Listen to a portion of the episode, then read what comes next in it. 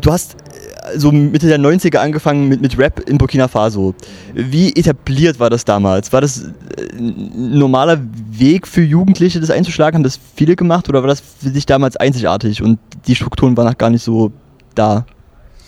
Ja, also in den 90er in Burkina Faso äh, war wirklich, äh, ich glaube, das war eine Außen, Ausnahme, weil ich habe Hip-Hop kennengelernt durch natürlich Partys, äh, ab und zu die Hip-Hop von Frankreich oder von Amerika gehört, äh, Run DMC, äh, Tupac, äh, weiß ich nicht, was äh, in Frankreich, NTM, I Am. Und äh, Hip-Hop hat wirklich in Burkina angefangen mit einem Künstler, äh, ein Burkina, Burkinabe-Künstler, die in Amerika war. Und der ist zurück äh, nach Burkina mit ganz, also eine ganze Plattensammlung und hat eine ähm, TV-Show veranstaltet. Und auf dieser TV-Show, der hat immer äh, neue Videos von Amerika, von fast überall. In Burkina selbst, ich kann mich erinnern, damals ich war sehr jung, ich war, ich glaube, zwischen, also ich weiß nicht, 12, 14, sowas.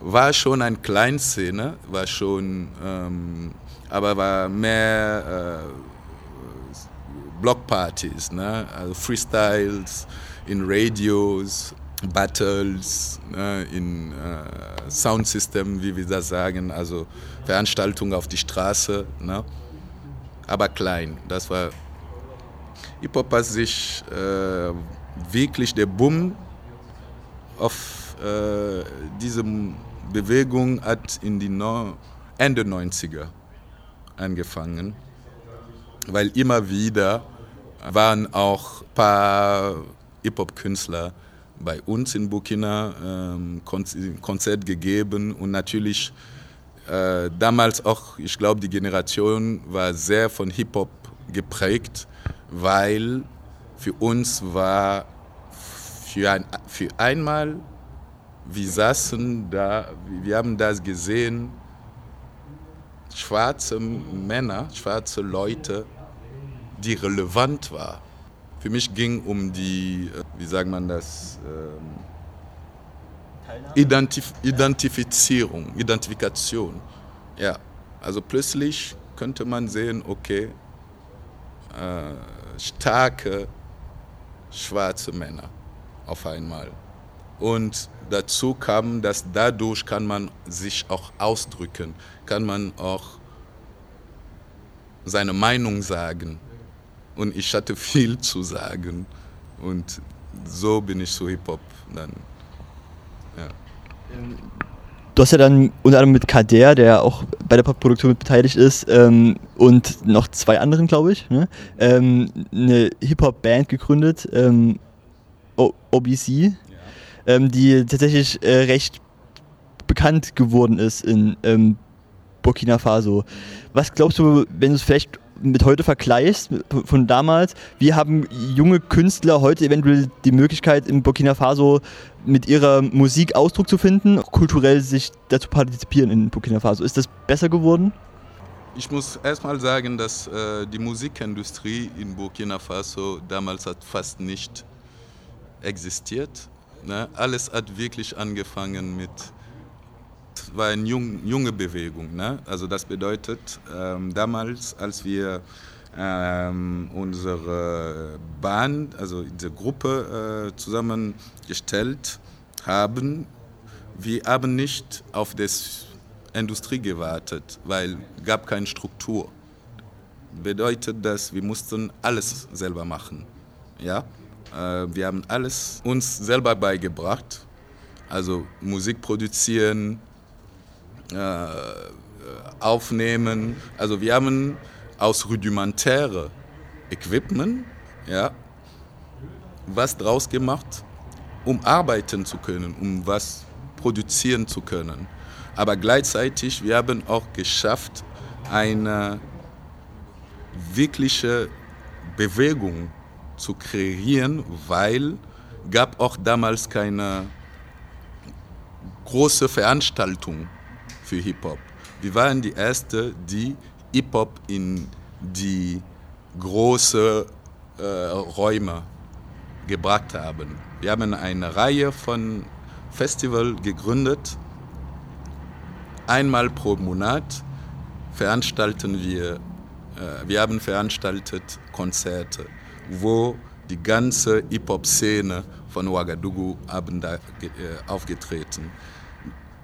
Man kann, man, kann, nicht, äh, kann man nicht sagen, dass wir konnten da, da, äh, daraus unseren Unterhalt zahlen. Das war nur pur Leidenschaft. Ja. Aber ähm, die Sachen hat sich, haben sich äh, in Lauf äh, entwickelt und dann kamen plötzlich äh, Leute, die ähm, das Potenzial gesehen haben und natürlich von diesem äh, Standpunkt war eine gewisse Art von Industrie da, aber sehr äh, langsam.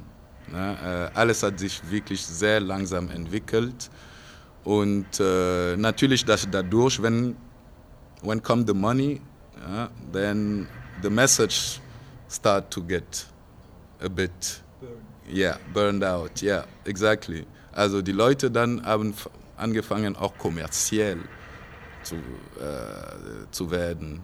Und äh, bei uns war keine Frage. Und deswegen glaube ich auch, dass äh, ja, wir, sind, wir haben nicht mitgemacht, bewusst. Wir haben bewusst nicht mitgemacht und äh, natürlich dieser kommerzielle Hip-Hop hat sich weiterentwickelt und wir sind auf unserer, äh, sagen wir mal, Message geblieben. Und irgendwann ähm, äh, kommen dann, glaube ich, äh, also durch das Alter und äh, Verantwortung, dann geht jeder in seine Richtung.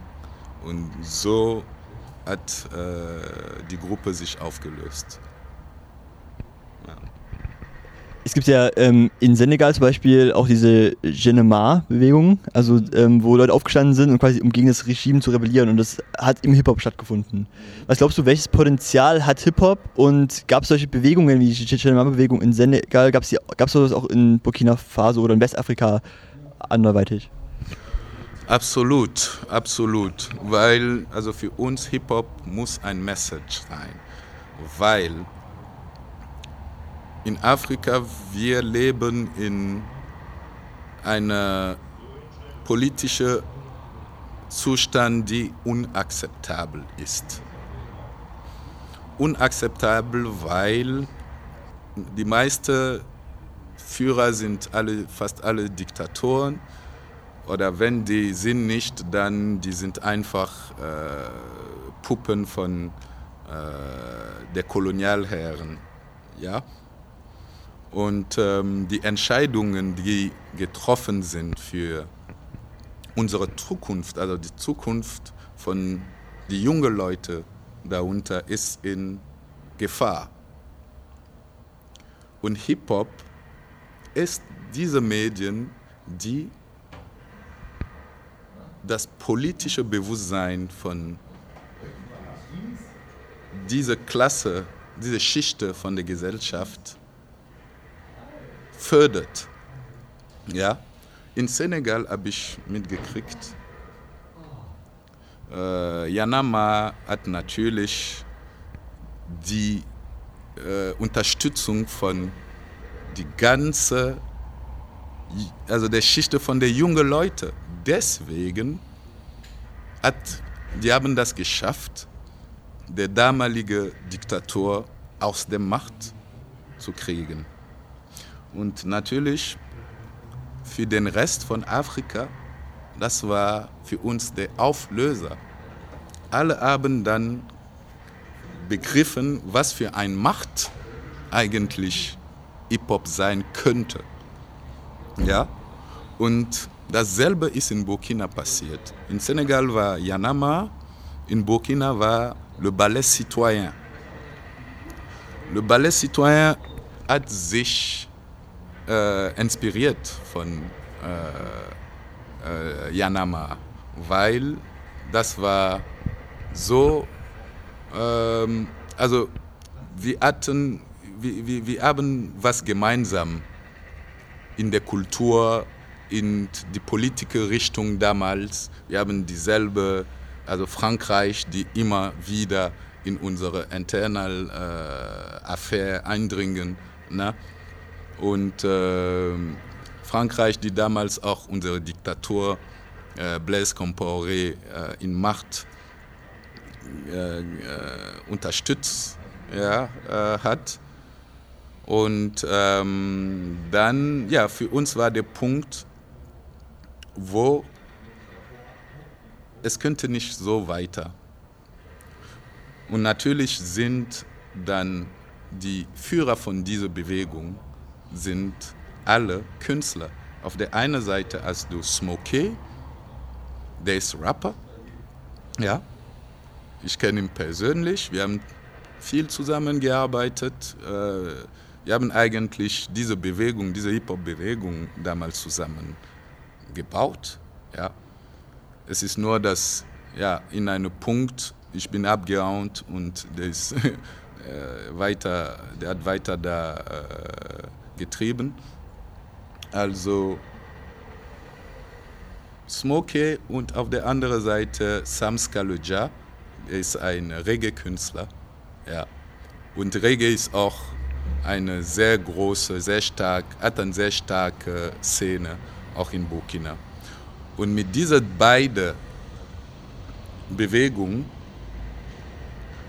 haben wir oder haben die da geschafft, eine Menge von jungen Leuten auf der Straße zu kriegen, um zu sagen, jetzt ist Schluss. Ja. Und wenn die Leute gehen, also wenn die jungen Leute gehen auf die Straße und sagen ihre Meinung, dann muss man damit rechnen. Ja. Glaubst du, jetzt wo du schon ein paar Jahre in Deutschland wohnst, dass sowas auch hier in Deutschland möglich wäre? Also quasi Jugendliche, die auf die Straße gehen und sagen, okay, die Verhältnisse müssen irgendwie geändert werden. Glaubst du, das wäre möglich? Das war eigentlich auch eine Frage, die ich zu Kumpels von mir hier äh, gestellt habe. Und damals, die haben mir gesagt, ja, die, die, die glauben, also es, ist, es gibt schon eine Demokultur, ja, hier in Europa, muss man, und in Deutschland vielleicht weniger als in Frankreich, aber der gibt. Aber wie gesagt, für mich, es geht um eine Existenz. Hier gibt es keine existenzielle Frage, keine existenzielle Probleme. Die Leute gehen auf die Straße, ja, um ihre Meinung zu sagen, wegen der eine politische Äußerung oder der andere. Ja, aber für mich, sorry, aber es ist irgendwie nur zum Spaß. Ja, obwohl, ja, es ist vielleicht zu, äh, ich weiß nicht, radikal. Aber ich glaube nicht, dass hier eine Revolution wie in Afrika passieren kann, weil es ist einfach diese Not existiert nicht. In Afrika wir leben in Not. Aber hier man ist mehr oder weniger äh, gemütlich. Ja, es ist ein Sozialstaat. Ne? Du kannst einfach sitzen und dich, äh, ja, also jeden Monat äh, zahlen lassen. Also für mich, es gibt keine Not. Deswegen, also für mich glaube ich, und ich finde es schade, weil eigentlich seit ich hier wohne, lebe, äh, ich habe einfach gemerkt, dass dieselbe, die uns in Afrika ausbeuten, sind dieselbe, die Europa ausbeuten. Das sind dieselbe. Wir haben dasselbe Feind, aber zwei verschiedene äh, wie sagt man das, Environment. Besteht für dich selber eigentlich der Anreiz von Europa wieder nach Burkina eines Tages mal wieder zu gehen oder ist für dich eigentlich so, okay, Europa ist jetzt meine Heimat, da, da bin ich jetzt? Nee, also meine Heimat wird immer Burkina sein. Immer. Und ich bin hier mit einem Ziel. Äh, und wenn dieses Ziel erreicht äh, würde, dann gehe ich wieder zurück, weil äh, es gibt mehr zu machen, also für mich. Es gibt mehr darunter in Afrika zu schaffen, zu machen, als hier in Europa, weil hier alles ist saturated, you know? Everything, alles hier ist gemacht. Sagen wir mal so, ja? In Afrika, wir haben immer noch viel zu machen. Und wenn ich hier meine Ziele erreicht habe, dann gehe ich mit meinem Know-how, mit alles die Erfahrungen, die ich hier gesammelt habe, darunter ja, und versuche da weiter zu helfen, um Afrika weiterzuentwickeln. Okay, ähm, tatsächlich jetzt zum Schluss. Du hast, du hast geschafft, ja. Ähm, sehr langes Interview. Ähm, nächste Woche findet auch von äh, dir und Kader quasi der Hip-Hop-Abend statt. Ähm, mit dem Titel äh, Chelikura. Mhm. Ähm, was heißt es und was, was passiert da? Was macht ihr an dem Abend? Okay, Chelikura ist, ähm, also bedeutet, ähm, der neue Erz Erzähler. Jelly äh, bei uns äh, ist äh, eigentlich eine bestimmte Position in der Gesellschaft. Der Jelly ist derjenige, der die ganze Geschichte von der Stamm, der Community beherrscht durch ihn haben wir dann Kontakt zu unserer Geschichte. Also Kura bedeutet modern, neu. Also wir betrachten uns als moderne Erzähler, neue Erzähler. Wir benutzen halt nicht dasselbe Paradigma wie die mh, originelle Gelis, sondern wir benutzen andere neue Paradigmen. Und die neue Paradigm ist für uns Hip-Hop. Hip-Hop als Message, Hip-Hop als Mittel, wichtige Sachen zu sagen. Eine Auseinandersetzung mit dem Zustand von unserer Gesellschaft. Also diese Nacht wird eine, eine Stunde äh, Konzert geben, wo wir, ich und Kader, äh, werden ein äh, paar Tracks von unserem ganzen äh, Repertoire äh, machen.